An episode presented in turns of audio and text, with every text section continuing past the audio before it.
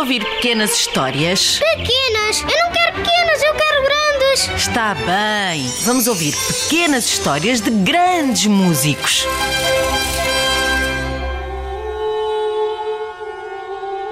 Hildegarda de Bingen foi uma compositora, monja, abadesa. Mas foi também muitas outras coisas. Escritora e poetisa, pintora, cientista, médica, Médica. e teóloga. Entrou aos oito anos para o convento. Aos 14, fez voto de clausura.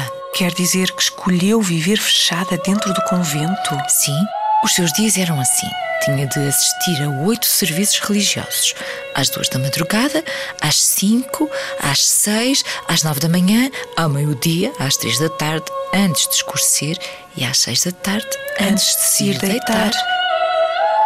Também tinha aulas de latim, de estudos bíblicos e um pouco de música. Para além das tarefas básicas como lavar, cozer, tecer, cultivar, cozinhar, cuidar dos doentes, ensinar as irmãs freiras mais novas, organizar a despensa e arrumar os livros, preparar remédios, tratar dos animais.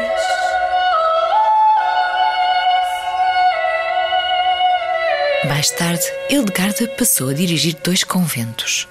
As cerimónias eram muito especiais.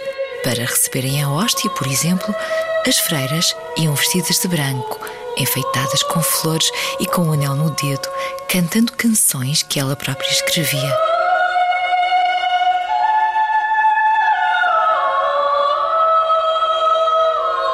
Além disso, as suas opiniões eram escutadas por bispos, papas, reis e imperadores. Uau!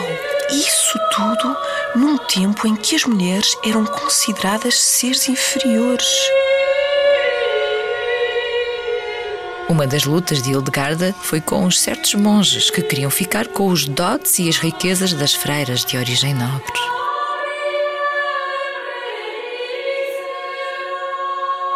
Hildegarda estudou também a utilização de ervas e óleos na cura das doenças.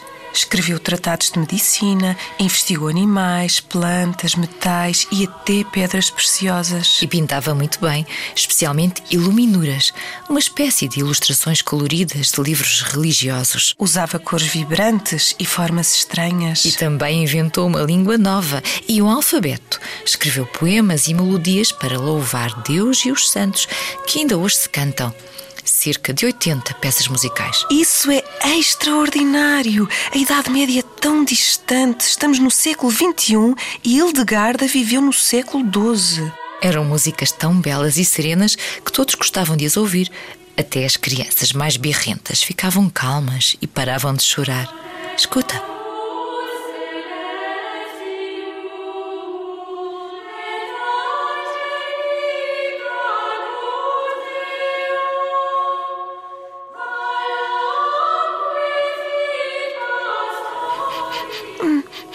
Cheiras bem.